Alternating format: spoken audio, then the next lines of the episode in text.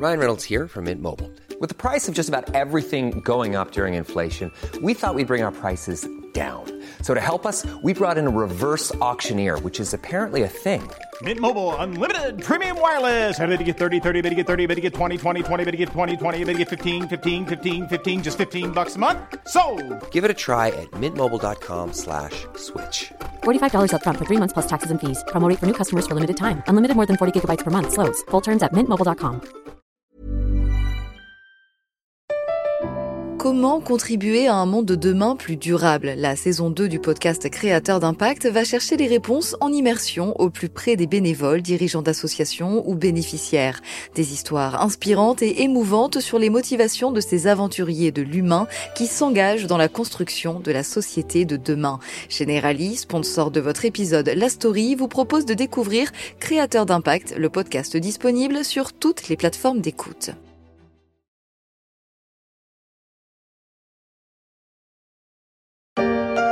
Bonjour mes amis, c'est moi, Kirvo, le lutin du Père Noël. Noël approche à grands pas, et moi et les autres lutins faisons des heures supplémentaires pour que tout soit prêt avant le grand jour. C'est gentil qu'il. Joyeux Noël à vous aussi les petits lutins et merci aussi de ne pas avoir mis la musique de Maria Carré. C'est vrai que Noël c'est demain le 25 décembre. Certains ont peut-être déjà découvert leur cadeau au moment d'écouter ce podcast. Tu voulais ajouter quelque chose qu'il vaut Le Père Noël veille aussi à ce que votre prochain Noël soit inoubliable.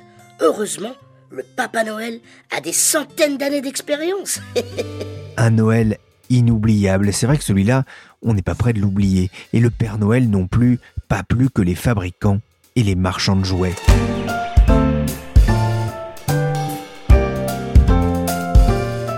Je suis Pierrick Fay, vous écoutez La Story, le podcast d'actualité des échos.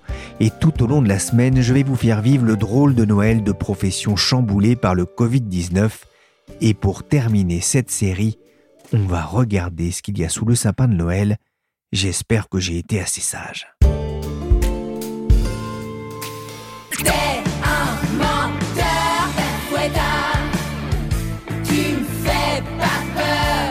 Quand j'étais petit, le père Fouettard à moi, il me faisait peur. Et en cette année de Covid chargée en mauvaises nouvelles, j'en suis venu à me demander si ce n'était pas lui qui allait m'attendre au pied du sapin plutôt que le Père Noël. Les marchands de jouets se sont peut-être aussi posé la question, notamment en ce 30 octobre, au début du deuxième confinement, avec la fermeture des magasins jugés non essentiels, le pire moment de l'année pour le secteur. Bonjour et bienvenue chez Jouet Club. Ne quittez pas, nous allons donner suite à votre appel. Jouet Club Patricia, bonjour. Oui, bonjour, euh, Pierrick Fay à l'appareil du journal Les Échos. J'ai rendez-vous téléphonique avec euh, Jacques Bodoz. Oui, un instant. Merci. Oui, bonjour. L'homme qui me répond n'est pas le Père Noël, vous l'avez compris, quoiqu'à sa façon il l'est un peu. Jacques Bodoz est président de Jouet Club. On a engagé la conversation et il m'a d'abord expliqué ce que représentait la période de Noël pour Jouet Club en temps normal. En temps normal, les ventes de Noël représentent 60% des ventes euh, de l'année. Et puis, c'est aussi euh, un aboutissement, parce qu'en fait, euh, on travaille pendant un an à préparer cette période de Noël, donc pour pouvoir trouver les produits qui vont être adorés et choisis par les enfants. Notre but, il est à la fois économique, mais il est aussi psychologique, et c'est notre métier de, de faire plaisir aux enfants, donc c'est très important de pouvoir le faire de la meilleure façon possible. Quand démarre proprement dit la, la saison de Noël?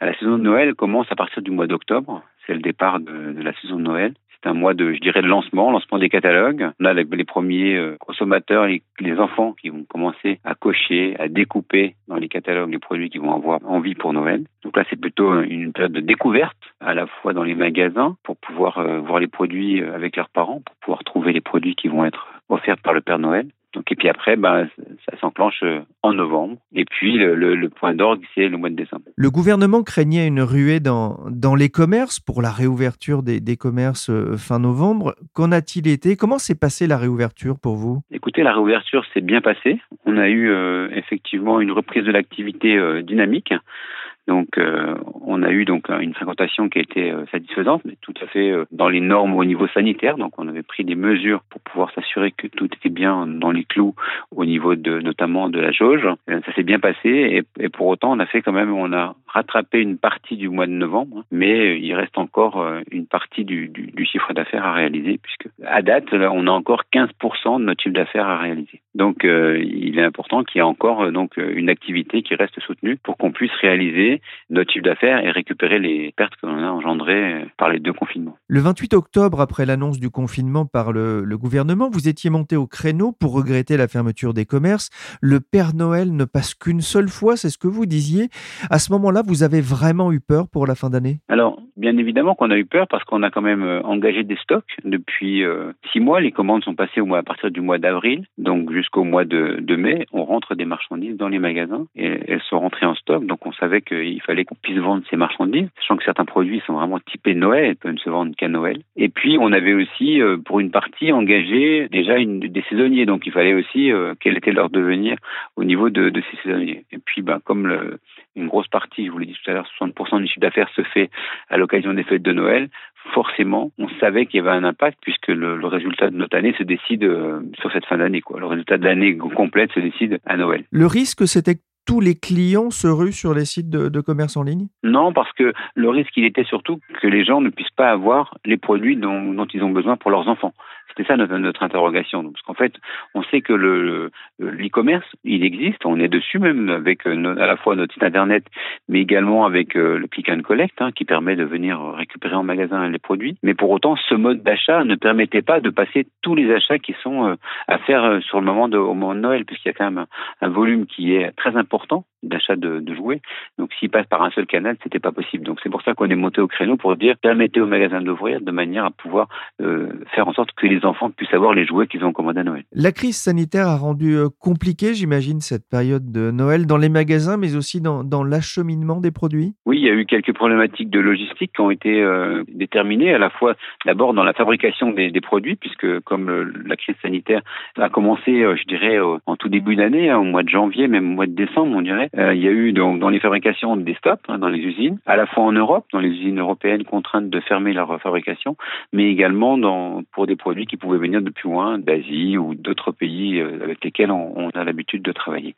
Donc effectivement, ça a un peu euh, perturbé, je dirais, l'approvisionnement des produits. Et puis euh, le, second point qu'on peut noter, c'est que il y a eu également une problématique logistique au moment du passage du confinement, puisque quand on était fermé complètement, tous les flux passaient par les transporteurs. Et là, ben, les transporteurs, ils n'avaient pas prévu un tel afflux de, transport. Je dirais même les, tous ceux qui livrent les, les colis, par exemple, hein, pour les livraisons, ils n'avaient pas prévu un tel afflux. Donc ça aussi, ça a posé un, une problématique, je dirais, pour pouvoir acheminer les produits vers les enfants. Est-ce que ça s'est entré en, en, ligne de compte dans votre volonté de regrouper vos, vos, entrepôts, de modifier finalement votre plateforme logistique? Oui, parce que on avait donc plusieurs entrepôts, on en avait quatre, et euh, on savait que on avait donc des problématiques à régler, notamment de, au niveau de la taille.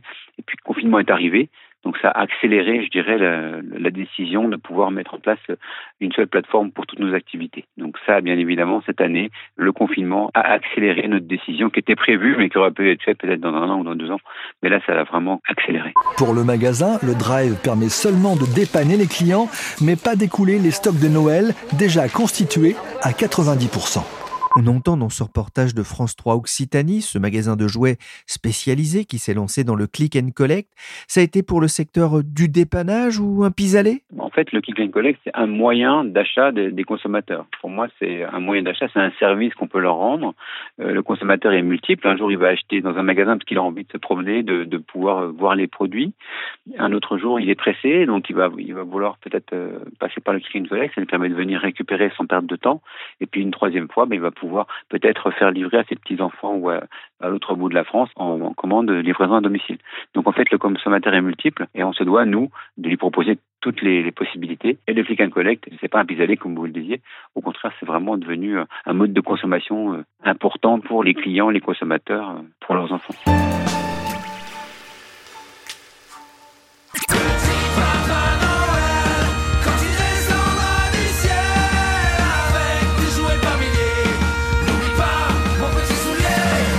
Jouet Club, c'est 330 magasins avec un statut particulier puisque c'est une coopérative, notamment pour les achats. Hein. Ça vous a permis de mieux traverser la période de fermeture? Alors effectivement, le, fait d'être une coopérative, nous avons donc 300 euh, magasins, pas 330, 300, et puis 230 euh, chefs d'entreprise qui sont tous euh, propriétaires pour leur part de 1, 2 ou 3 magasins. Et ça a été plus facile parce que les gens sont beaucoup plus réactifs actifs et agiles puisque ce sont des indépendants, donc ils prennent la décision rapidement. L'image qu'on pourrait euh, comparer, c'est euh, vous avez un gros paquebot, c'est pour tourner, ben, il lui faut du temps, tandis que si on prend 300 Zodiac, mais pour tourner, ils vont tourner plus vite puisqu'ils sont plus agiles, plus petits, donc ils ont la possibilité d'agir plus vite euh, dans leur boutique. Un constat saisissant ce matin. Pour Noël, 20% des parents vont devoir renoncer à gâter leurs enfants.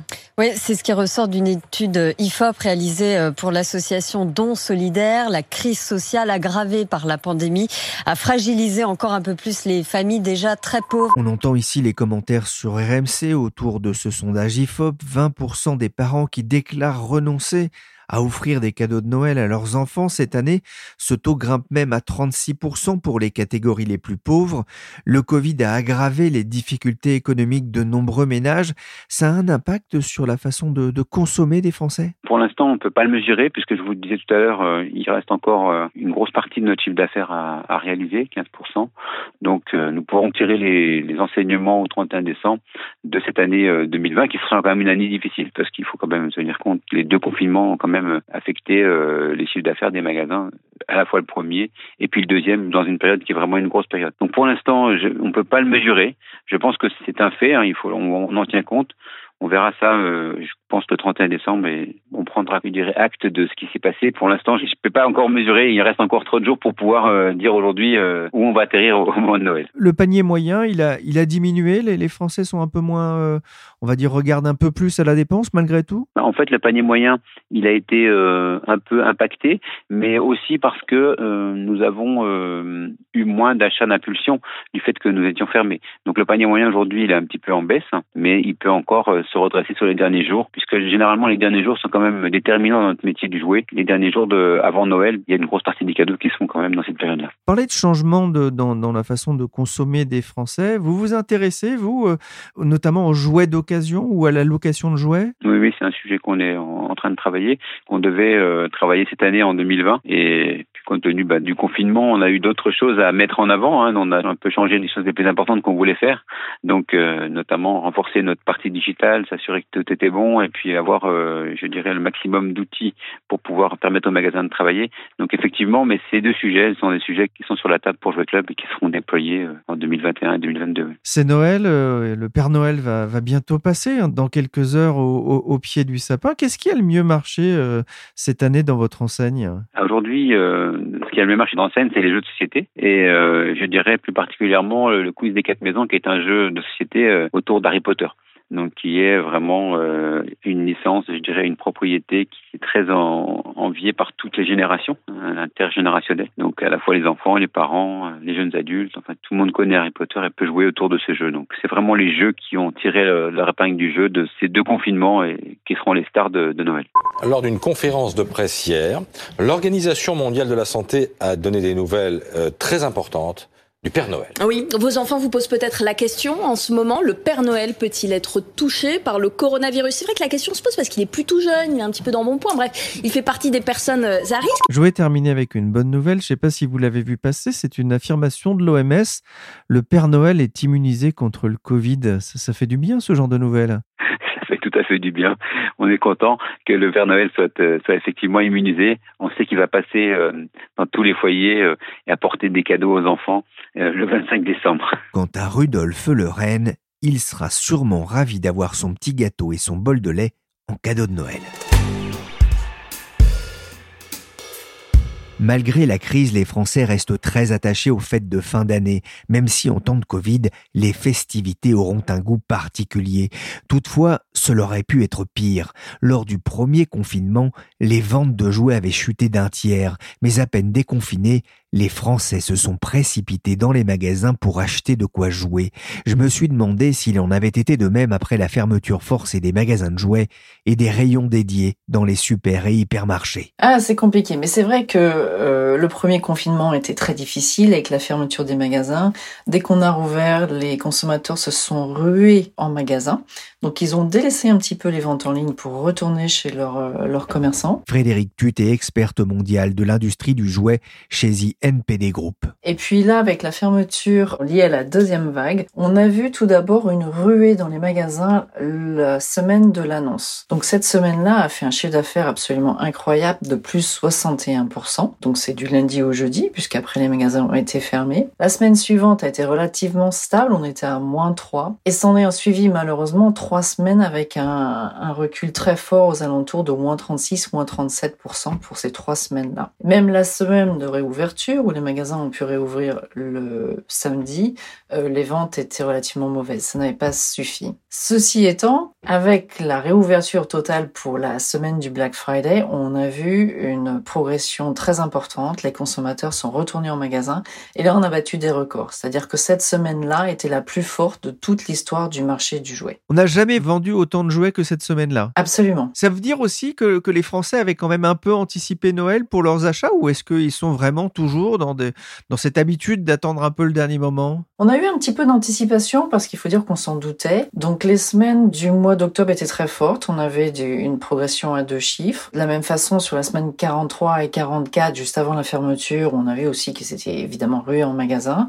Ceci étant, les plus grosses semaines de l'année sont quand même celles de décembre, les quatre semaines qui précèdent la semaine de Noël. Donc là, on s'attend à voir encore de grosses semaines jusqu'au 24. Ça veut dire que c'était vraiment très important euh, pour euh, bah, notamment euh, les magasins en, dur, en physique, de, de, pouvoir réouvrir le plus vite possible Bien entendu, c'est évident. Novembre représente 14% des ventes annuelles, donc ils ont été empêchés pendant ces quatre semaines de novembre. Et décembre à lui tout seul, c'est un tiers des ventes de l'année. Donc le plus tôt était le mieux, bien entendu, dans le but d'acheminer tous ces produits des entrepôts nationaux aux, magasins physiques dans les régions et dans les villes. Quels sont les retours des, des vendeurs de jouets pour ce Noël un, petit peu particulier? C'est du soulagement? On n'est pas encore au soulagement. Euh, on pense qu'on a quand même pu sauver la saison grâce à cette semaine du Black Friday. Je n'ai pas encore les résultats de la semaine suivante. Euh, pour l'instant, les ventes sont en léger recul, donc on est à moins 1,6% depuis le début de l'année. Franchement, c'est satisfaisant.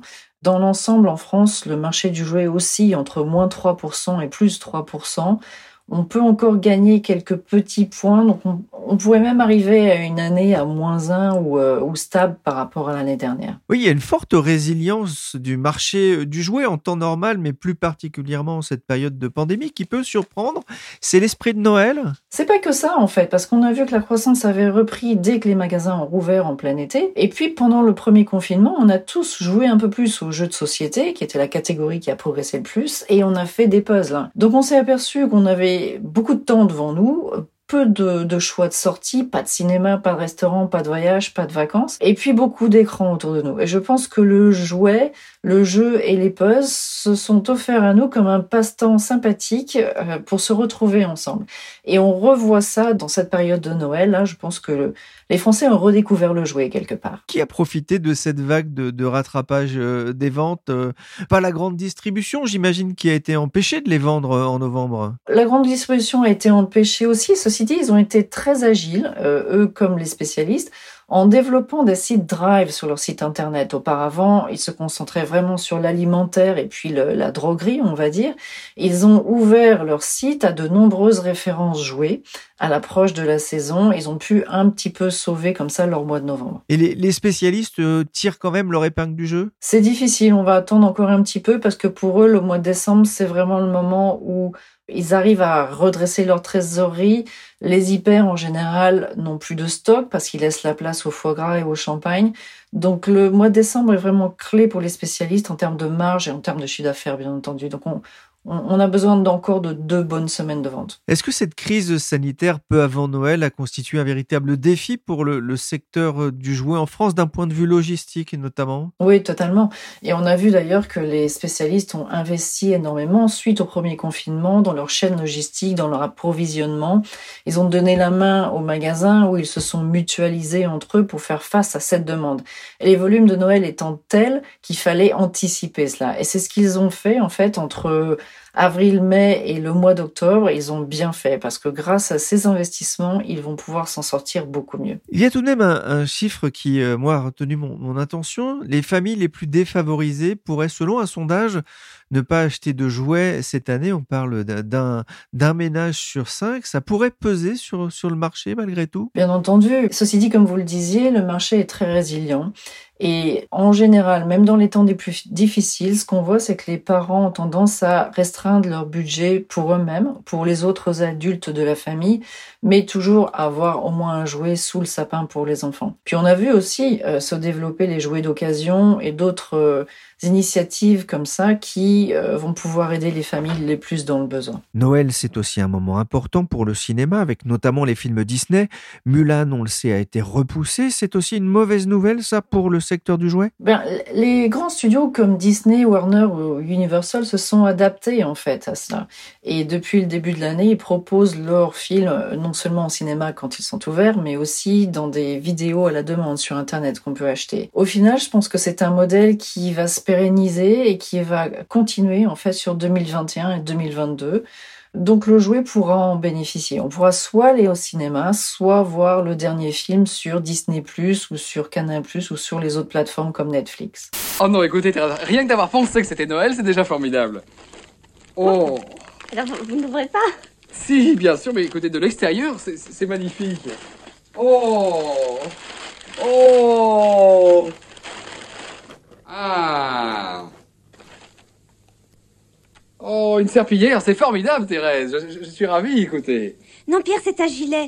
Les fabricants de jouets français ont exprimé tout de même euh, leur inquiétude. C'était début décembre. Ils craignaient d'être les, les, dindons de la farce. C'est un risque? Oui, tout à fait, parce que les fabricants de jouets traditionnels français ont tendance à être plus vendus chez les petits spécialistes jouets que euh, dans les grands hypermarchés ou même sur les plateformes en ligne. Donc ils étaient vraiment en première ligne à subir de plein fouet la fermeture de ces magasins. On a une estimation du, manque à gagner pour eux? Bah Écoutez, depuis le mois de novembre, ils commencent à se remettre un petit peu. Ils ont même gagné des parts de marché. Alors on va continuer à y croire. Ouais, ça veut dire qu'ils peuvent bénéficier euh, de ce mouvement de sympathie à l'égard des, des commerces de proximité? Absolument, tout à fait. Les fabricants français de jouets, qui représentent 14% du marché, affichaient fin août un recul de 8% de leurs ventes, contre moins 2% pour le secteur. Mais ils se retrouvaient surtout face à un défi en cette fin d'année. Alors que les jouets Made in China ont été réceptionnés en septembre, les livraisons des jouets fabriqués en France devaient s'échelonner sur octobre, novembre et début décembre en plein confinement.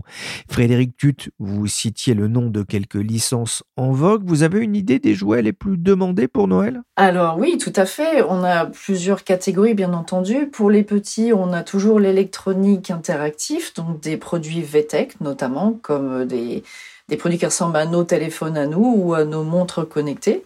Sur les poupées, on a euh, Barbie qui va très très bien. Donc Barbie qui va nous proposer son camping-car ou sa maison des rêves. On a aussi d'autres poupées comme les, LOL euh, qui euh, font fureur depuis deux ou trois ans. Les LOL se sont transformés un peu et maintenant sont dans la catégorie des poupées mannequins. Tout comme la Reine des Neiges, donc il y a beaucoup de poupées. Et puis on a bien entendu les jeux de société. C'est un moment clé aussi pour les jeux de société sur Noël. Et là on va retrouver les classiques. On va retrouver Monopoly, mais avec de nouvelles versions comme Monopoly mauvais perdant, Monopoly tricheur, qui était la nouveauté de l'année dernière ou le Pictionary qui se modernise en version tablette Pictionary Air, ou le Uno, le Double, plein de jeux nomades en fait qu'on va pouvoir euh, emmener partout avec nous et qui se jouent facilement et rapidement. Est-ce qu'il y a eu des ruptures de stock sur des produits particuliers? Oui, il y en a quelques-uns. Donc je pense notamment à l'ours Cubi de Hasbro qui déjà était tombé en rupture l'année dernière au mois de novembre.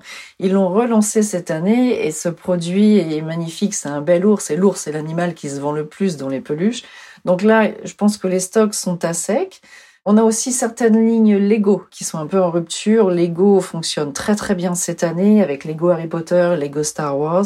Donc il y a certains produits qui sont assez difficiles à trouver. Au final, 2020, euh, ça sera presque un Noël comme les autres? Non, je pense pas que ça sera un Noël comme les autres, mais je pense qu'on aura plaisir à se retrouver ensemble, peut-être avec un jeu de société sous le sapin et en tout cas le sourire des enfants.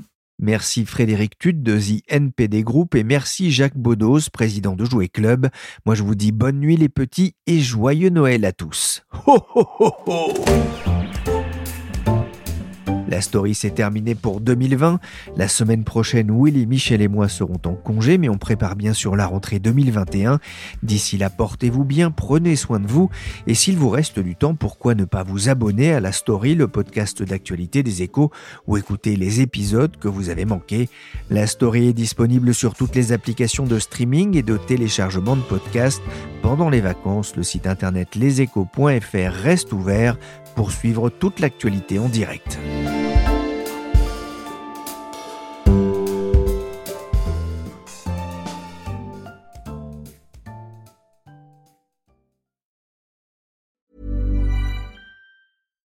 The number one selling product of its kind with over 20 years of research and innovation. Botox Cosmetic, out toxin A, is a prescription medicine used to temporarily make moderate to severe frown lines, crow's feet, and forehead lines look better in adults. Effects of Botox Cosmetic may spread hours to weeks after injection, causing serious symptoms. Alert your doctor right away as difficulty swallowing, speaking, breathing, eye problems, or muscle weakness may be a sign of a life threatening condition. Patients with these conditions before injection are at highest risk. Don't receive Botox Cosmetic if you have a skin infection. Side effects may include allergic reactions, injection site pain, headache, eyebrow and eyelid drooping, and eyelid swelling. Allergic reactions can include rash, welts, asthma symptoms, and dizziness. Tell your doctor about medical history, muscle or nerve conditions including ALS or Lou Gehrig's disease, myasthenia gravis, or Lambert Eaton syndrome and medications, including botulinum toxins, as these may increase the risk of serious side effects. For full safety information, visit BotoxCosmetic.com or call 877 351 0300. See for yourself at BotoxCosmetic.com.